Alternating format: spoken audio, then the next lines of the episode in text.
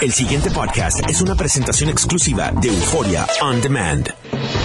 WKAQ 580, expertos en análisis y noticias, presenta a los licenciados Luis Pavón Roca, Carlos Díaz Olivo, en WKAQ Analiza.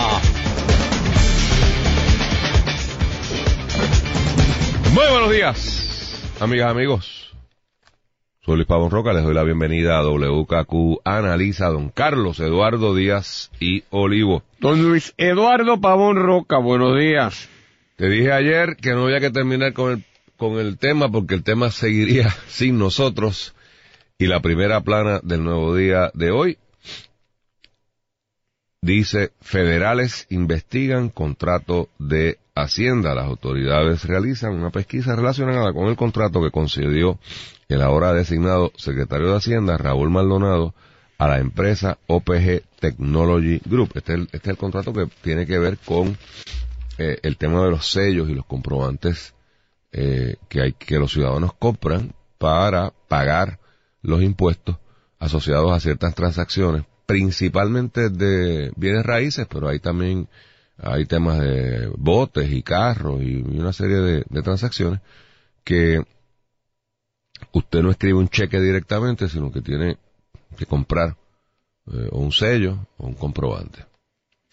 Eh, yo creo que lo primero que hay que mirar, y, y, el, y el nuevo día es enfático, eh, y creo que hay que puntualizarlo, en que tenía tres fuentes. El nuevo día confirmó ayer por lo menos tres fuentes. Lo enfatizo porque esto no es usual. Usualmente los periodistas usan mis fuentes eh, se supone que en teoría un periodista tenga dos fuentes antes de utilizar una información. Digo en teoría porque como nunca aclaran, pues uno no sabe. Pero esa es la teoría periodística, ¿no? Y que esas fuentes son de, de credibilidad para ese periodista. No es que te tropezaste por ahí, que es muchas veces lo que está matando el periodismo, es que cualquier zángano pone una vaina en Twitter, alguien lo coge, lo repite, y cuando usted viene a ver, se convirtió en noticia y cuando usted hace una búsqueda hacia atrás, en realidad nadie lo dijo, lo dijo este porque hay, en, esos mundos de Twitter y Facebook milenar, de los millennials, todo opera bajo seudónimo. Y, de la mata, eh, me da la gana a mí, y, qué sé yo qué cosa, y, entonces lo, lo repiten, lo repiten, lo repiten, termina en un periódico, y usted es calvo y usted dice, pero es que esto no tiene realidad, eso, no son fuentes. Por eso es que cuando yo oigo que alguien dice fuentes de entero crédito, bueno, por definición, si es una fuente tiene que tener entero crédito, porque si no, tuviesen... que no tienen ningún crédito. pues entonces no es fuente, entonces no lo puedes usar como fuente. ah, bueno. O sea, lo que te digo es que... Darle autoridad. por eso, o sea, la fuente es porque tú le estás dando credibilidad si, si, es si no te merece credibilidad, pues no lo puedes usar como fuente. Claro. Eso es los periodistas que practican el periodismo, no, no lo que pasa aquí muchas veces. Pero nada, eso es marginal. Eh, el, el, nuevo día confirmó a por lo menos tres fuentes que el negociado federal de investigaciones investiga a OPG Technology desde el año pasado. Eh, esto obviamente complica aún más la película porque aquí hay, aquí ha habido, Carlos, creo yo, dos discursos, dos narrativas con contratos. Y creo que nos hemos estado entreteniendo, o el país se ha estado entreteniendo, con una de esas narrativas que parece que va a ser la bobería. ¿Qué es que si el nene tiene contrato, que si se lo dieron, que si que sabía, que si no sabía, que si firmó, que si no firmó, que si fue Gerandi, que si no fue Gerandi? Y fíjense, cuando usted oye, la narrativa es sobre eh, nepotismo, que si el nene tiene contrato, que si no tiene contrato, etcétera, etcétera. No estoy diciendo que no haya nada ahí, no estoy diciendo que sea correcto lo que estén haciendo. Pero distingamos por lo menos que hay una serie de contratos, creo que 26 eh, contabilizó eh, el compañero Fonseca, eh, que tienen que ver con ese tema. Pero hay un, un contratito, uno, que no tiene que ver, hasta donde yo he visto, nada, el nene de nadie, por lo menos el nene familiar de nadie, que es este contrato que fundamentalmente maneja todos los ingresos del gobierno. Y las imputaciones que se están haciendo sobre este contrato son sumamente serias. Yo dije de este contrato que en mi oficina, digo, en mi oficina, en la oficina de todos los abogados de Puerto Rico que, que opten por tener los tornos obligatorios, usted se puede parar a hacer fila en una colecturía. Good luck. Pero la, la gente que maneja estas cosas eh, a diario, si, los abogados que hacen cierre específicamente, pues a cada escritura hay que pegarle una cantidad de, de, sellos y de comprobantes. y de, hay, que pagar, ¿no? El ciudadano paga por el privilegio de que el registrador evalúe su transacción y la registre en un librito, ¿no? Ese es el famoso registro de la propiedad. Y yo decía, y digo y reitero, porque pues, de nuevo ha sido la experiencia, el sistema ese funciona. En términos de usted meterle los dedos a la computadora y que escupe un sello. Las imputaciones que están haciendo son muy serias y van en dos direcciones. Que ha habido mucha falsificación de sellos, a mí no me consta, no lo sé, es imputación que están haciendo sobre el sistema, pero la que sí me preocupa, claro, eh, Carlos, que no está claro la contabilidad de los ingresos, que no hay transparencia, y lo refiero a la página 4 del Nuevo Día, Gloria Ruiz Cuyán, la periodista de que, de que el gobierno a ciencia cierta no sabe cuánto está vendiendo esta gente. Y ahí sí yo creo que es muy complicada la, la, situación. Porque una cosa es que yo privatice un sistema y le diga, y me parece perfectamente lógico, que en vez de nosotros tener colecturías para vender un, bueno, voy a hacer un footnote.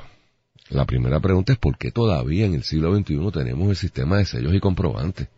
Es una cosa del, del, del, de los de la época real, de que se lacraban los, o sea, cuando el rey hacía una proclama, no tiene ningún sentido. buscaba un sello de un sello de, de, cera y entonces lacraban el documento. La idea era darle veracidad, ¿no? Que cualquiera que viera el sello real, pues dijese, ah, bueno, es verdad, lo dijo el rey o, lo firmó el rey. Estos son remanentes de esos sistemas, ¿no? Eh, o sea, al día de hoy, ¿Por qué tiene que tener pegado el sello y lo importante es que le paguen eso al gobierno? Pues aquí se, nos tuvimos que inventar, digo no, en el colectivo puertorriqueño, yo no tuve que ver nada con la invención, que ahora, cuando usted hace una declaración jurada, miren qué triste es esta historia, porque, porque es, una, es, triste, de verdad. Habla de, de, nuestro país. Una declaración jurada eh, es, usted va a un, un notario que en Puerto Rico tiene que ser abogado, y ese señor o señora certifica que usted es usted que él validó que Carlos Díaz Olivo es Carlos Díaz Olivo, o porque lo conozco, o porque me presentó una identificación, ¿verdad? Fehaciente que acredita que tú eres tú. Y que frente a mí firmó. That's it. O sea, esa es la única función de ese señor o señora que se llama notario. A esos efectos, él firma debajo de la firma de la persona, certificando, Carlos estuvo aquí conmigo tal día y firmó frente a mí. Y firmo yo y hay que pegarle un sello. Antes se pegaba un sellito como de correo, de dos pesos cuando yo empecé. Era una cosa ordinaria que hay que grande allí. Pero tú, tú no eres notario. No, hasta lo, lo fui, pero obviamente me, me, exorcicé de esa cosa del demonio. Pero en un, eh, yo no sé qué año fue, eh, pero fue hace como 6, 7, 8 años. Antes se le pegaba un sellito, el, el, el, cliente o traía o el abogado proveía un sellito y se le pegaba ese sellito. Ese sellito evidenciaba, ese sellito se pegaba no en la declaración jurada, sino en el libro. Los abogados tienen que preparar un libro, eh, el libro de affidavit, y ahí escriben, eh, a la misma vez que hacen la, la vaina, escriben, hoy, frente a mí, eh, Carlos Díaz Olivo juramentó una planilla de contribución sobre ingresos y firmo en mi libro y le pego el sello al libro. Pues el gobierno tuvo que cambiar el sistema para que ahora esta maquinita, la, de esta gente, te imprime un sello que tiene dos partes. Una, que es como una sábana, es grandísimo. Uno se le pega al documento y el otro se pega en el libro. ¿Usted sabe por qué tuvieron que hacer eso? ¿Por qué hubo que pegarle el sello al documento en un sistema dual? Porque los abogados se tumbaban los sellos y no los pegaban en los libros. O sea, eso es trágico. Y lo digo con dolor porque todo el que escucha sabe que yo soy muy orgulloso de la profesión de abogado. Pero el problema era que llegaba el inspector oiga, busca los INRE, busque los INRE, cuánta gente está desaforada, porque no pegó los sellos. O sea, un sistema del siglo XIX, señores. Bueno, ese es otro problema, porque yo creo que deberíamos estar mirando cómo eliminamos esa vaina. Oiga, usted coge, eh, yo cojo este teléfono. Sí, me estás perdiendo, te me estás perdiendo. Es que me vamos, vamos, hay que vuelve, vuelve al camino. yo, puedo comprar una casa por teléfono hoy día. Yo cojo así, abro Amazon, en cuatro dedos, pam, pam, pam, pam, pam, y hago una transacción comercial. ¿Y qué pasa con el contrato? Bueno, que están cuestionando si los chavos están llegando al gobierno, si los sistemas de pesos y contrapesos que tiene que haber para, ¿verdad? Estar seguro de que el que dio el contrato cobró 100 pesos, cobró su fee y el resto le llegó al gobierno. Eso es muy serio. Eso es muy serio. Y este es el contrato defendido por Raúl Maldonado y atacado por Teresita Fuentes y Juan Carlos Puig, a los que votaron por cuestionar este contrato. O sea, aquí hay que, alguien tiene que explicar cómo es posible que se vote a los que están cuestionando el contrato, si es que es correcto que el contrato tiene esos defectos, porque es grave, o sea, no es un hecho ya de que si el dueño es amigo de la casa, de que si fue favorecido porque es PNP, que si los populares le quitan, no, no, es que si se están tomando los cabos de la cruz, no tiene que parar. Mira, Luis, en efecto. Vamos a unir, después que hemos visto que la polvoreda se ha sentado, y hemos visto quiénes cayeron y quiénes quedaron de pie. Podemos tratar de hacer un análisis de qué se perseguía aquí y qué está detrás de todo esto. En todas las administraciones de gobierno hay unos grupos, facciones de grupos, y hay alguien que tiene la influencia mayor o acaba dominando las cosas más importantes y, y hay escaramuza, etcétera. Este gobierno no fue la excepción, había un grupo dominante, que todo el mundo sabe quién es. Ay. Estamos de acuerdo. Sigue siendo el Pero había unas posiciones clave que no las dominaba del todo. Había unas posiciones principales, había otras pequeñas de, segunda, tercera categoría que no eran importantes, pero había unas importantes que no dominaba. Secretaría de la Gobernación. Ese grupo. El grupo dominante. Desarrollo Económico, Departamento de Hacienda, gerencia y presupuesto.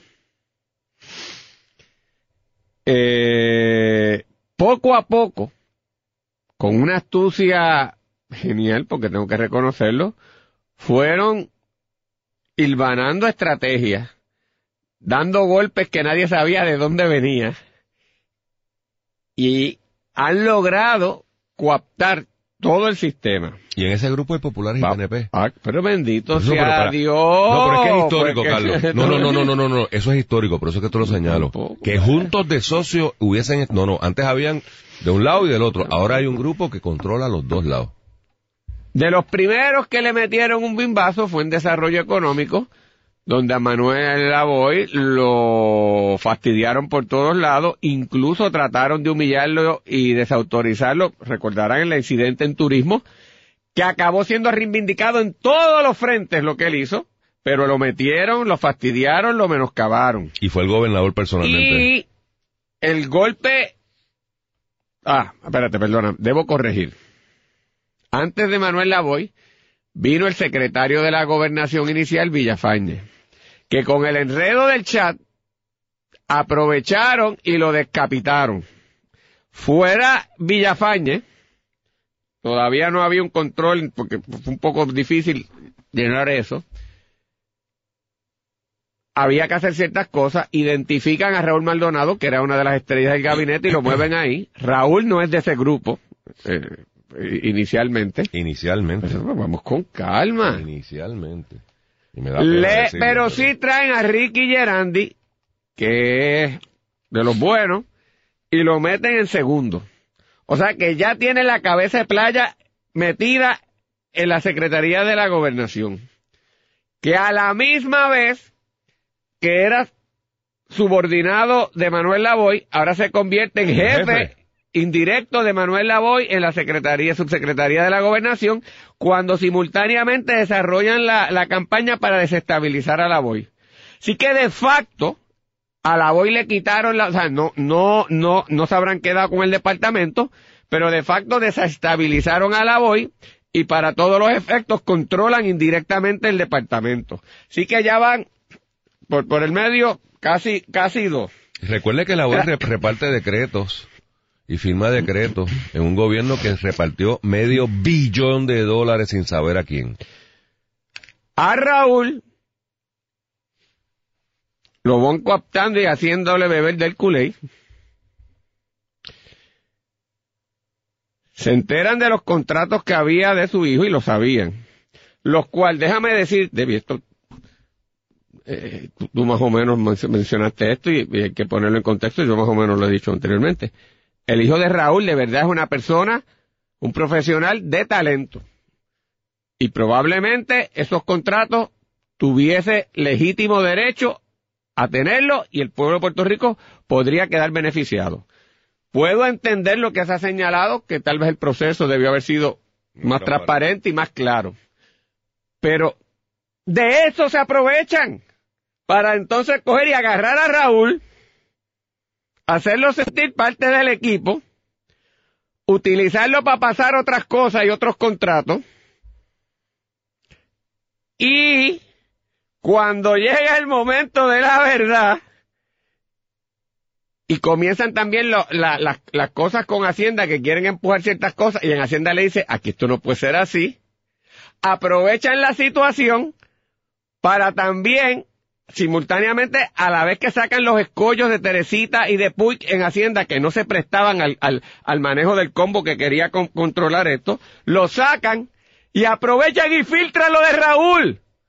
Porque aquí hay filtraciones de todos lados, habrá del grupo de Teresita y esto que obviamente ha sacado, pero todas estas primeras planas en el Nuevo Día y en otros sitios vienen de Fortaleza parte de esa información, porque aprovecharon la situación para sacar a Raúl Maldonado, di que lo fortalecen con todas las Sí, otras, de- con de- de todas estas cosas, pero lo tienen agarrado con el hijo y lo han debilitado todo, ellos mismos.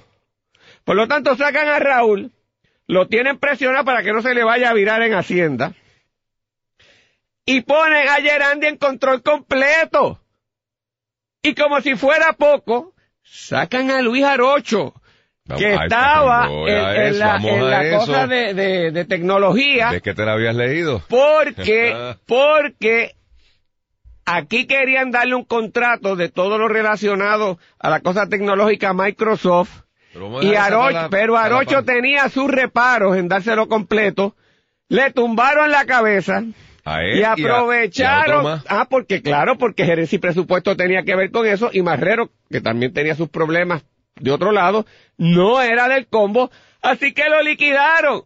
Oye, en menos de dos semanas, tiene lo que. Jorge de Castro Fron hubiese dicho, banquete total.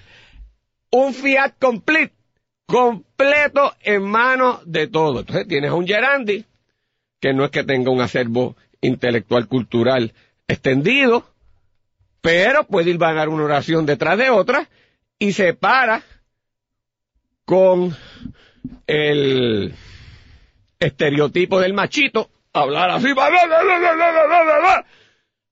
bla, sin control. Mire, mis felicidades por el esquema que han logrado. El pasado podcast fue una presentación exclusiva de Euphoria On Demand. Para escuchar otros episodios de este y otros podcasts, visítanos en euphoriaondemand.com.